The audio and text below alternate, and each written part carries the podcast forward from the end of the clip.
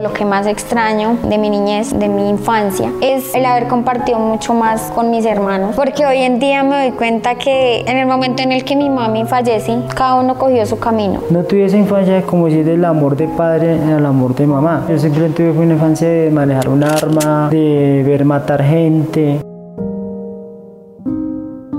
Los grupos armados ilegales en Colombia han reclutado y utilizado a más de 13.000 niños, niñas y adolescentes. En este episodio del podcast Infancia Reclutada hablaremos de las seis prácticas de las FARC para llevarse a los menores a la guerra. Este episodio es conducido por María Clara Escobar, directora del Instituto de Ciencia Política Hernán Echavarría Olózaga, y Alejandro Eder, director del proyecto Infancia Reclutada y exdirector de la Agencia Colombiana para la Reintegración.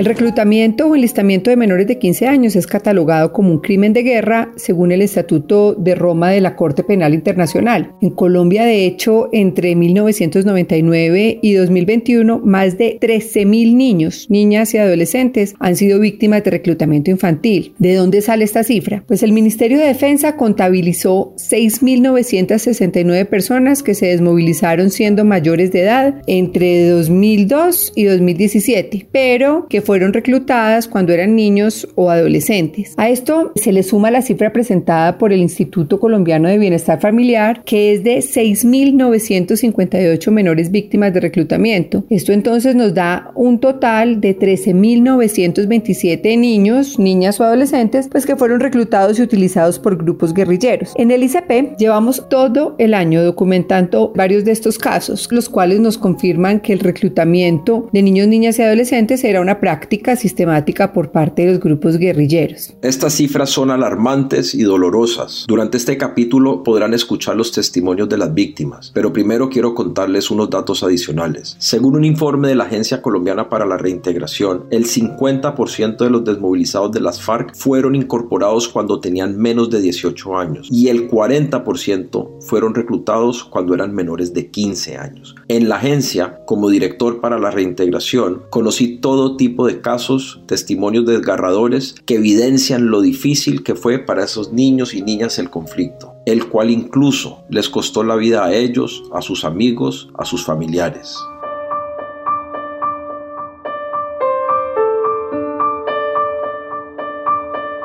Operación sistemática. Práctica número uno. Se los llevaban con amenazas.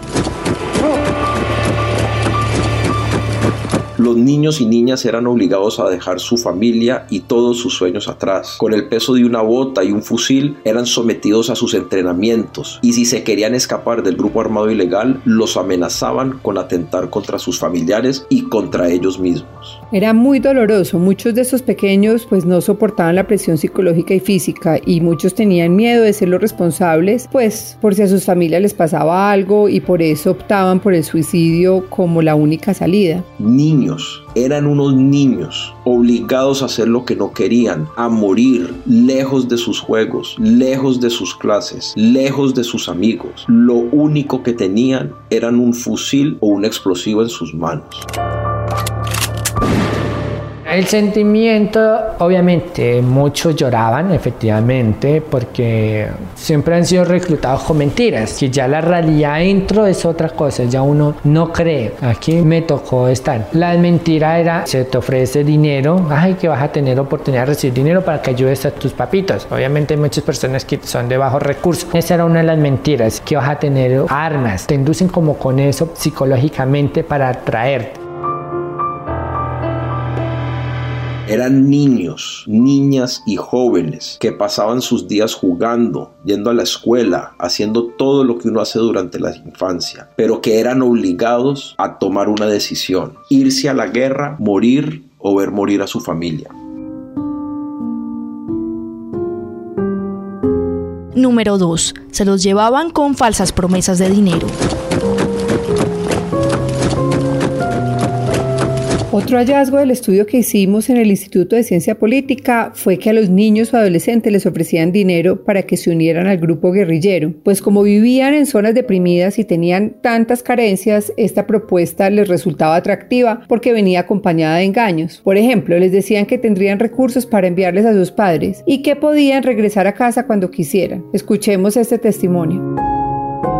La estrategia de reclutamiento es la mentira, porque digamos que a uno que usted va a manejar buena plata que la pueden enviar a sus papás, no es posible, eso no es verdad. La plata que se rejunta por parte de los ganaderos, los finqueros, eso va es al comando, ni se queda siquiera en el campamento.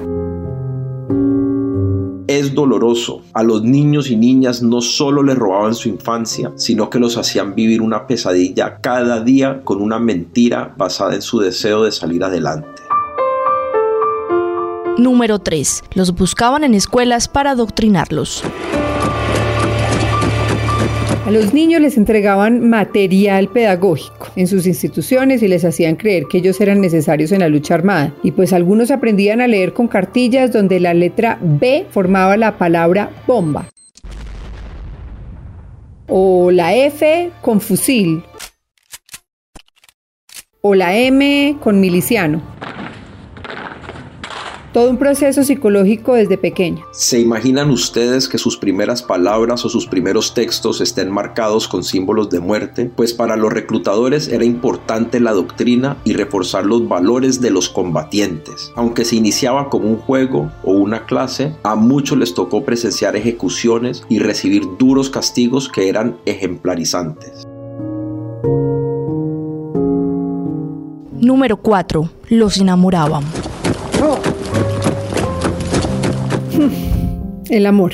Todos hemos sentido mariposas en el estómago y sabemos que es un sentimiento demasiado bonito y que se aleja de cualquier similitud con la guerra. Es verdad, pero para los reclutadores no es así. Los niños eran tratados como instrumentos o como cosas para la seducción. En la adolescencia, aprovechándose de los cambios normales en el proceso de crecimiento, utilizaban los atributos físicos de otros niños, niñas y adolescentes para atraer a otros a sus filas. En el estudio Infancia Reclutada y en las entrevistas que realizamos con víctimas de este delito, se pudo evidenciar que los menores que ya habían sido reclutados eran adoctrinados para ofrecer beneficios y para tentar a otros a que ingresaran. Pero lo que más impresión genera eran esas seducciones con las que buscaban enamorar a los adolescentes que pretendían reclutar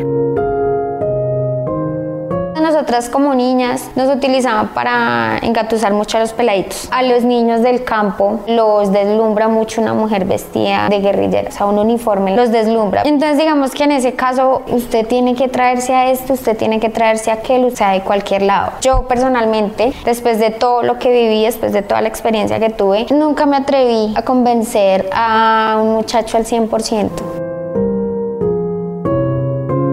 María Clara, estas prácticas que hemos comentado ocurrieron durante muchos años. La guerra se filtraba en los entornos más íntimos de los niños, en sus círculos amistosos, en sus familias y hasta en las escuelas o universidades. Y justamente esa era la última práctica para reclutarlos, hacer proselitismo en las escuelas. Escuchemos más testimonios de nuestras víctimas invisibles.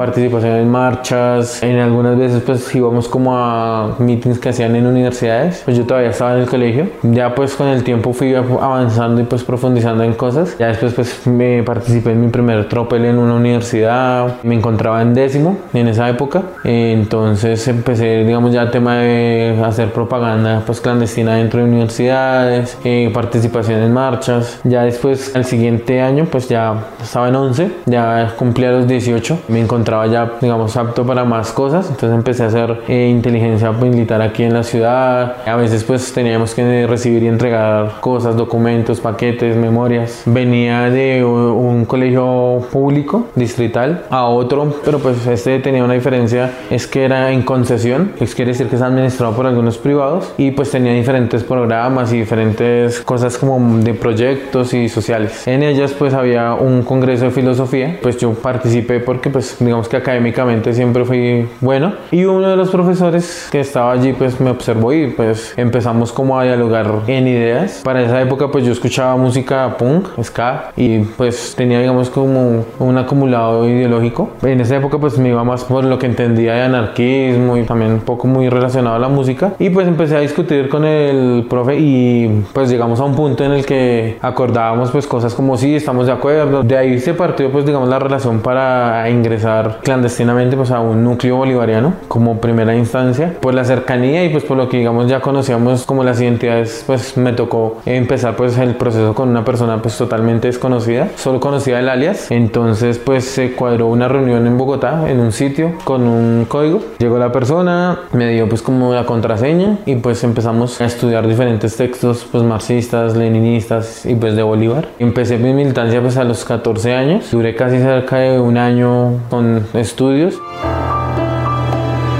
Número 5. Exigían a los padres la entrega de un hijo.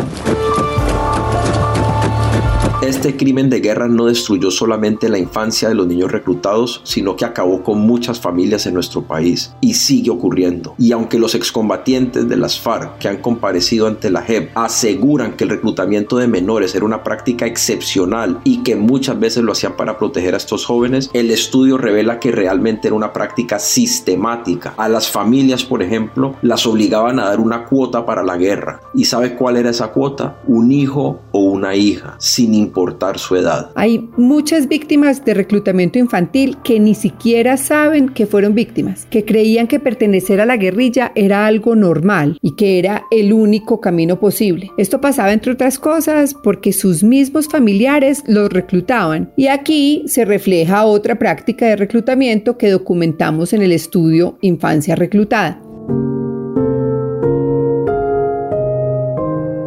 Número 6. Les decían que se iban para dejar un legado.